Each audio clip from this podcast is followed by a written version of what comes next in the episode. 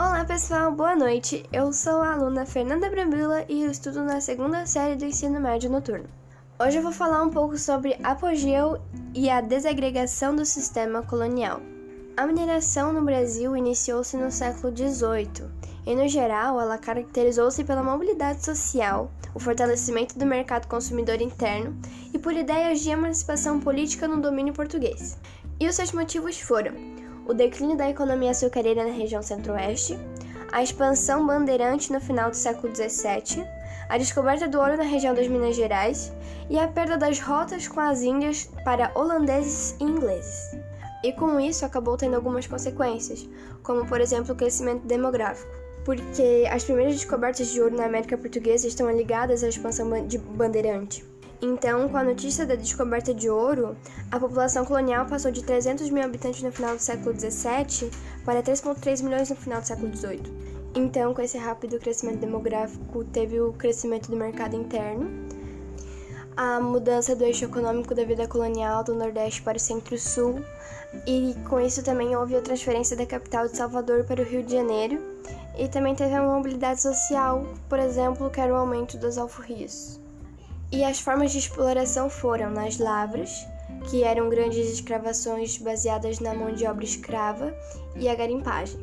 As suas formas de controle foram a intendência das minas, que eram responsáveis pelo controle da exploração aurífera, que a distribuição das datas e a cobrança do quinto. Na casa de fundição, o ouro extraído era transformado em barras que levavam o brasão da coroa portuguesa, e só poderia circular pela colônia o ouro que estivesse em forma de barra e com o brasão da coroa portuguesa, e com isso as pessoas procuravam evitar o contrabando de ouro, por conta que na, ba na barra de ouro estava o brasão da coroa portuguesa.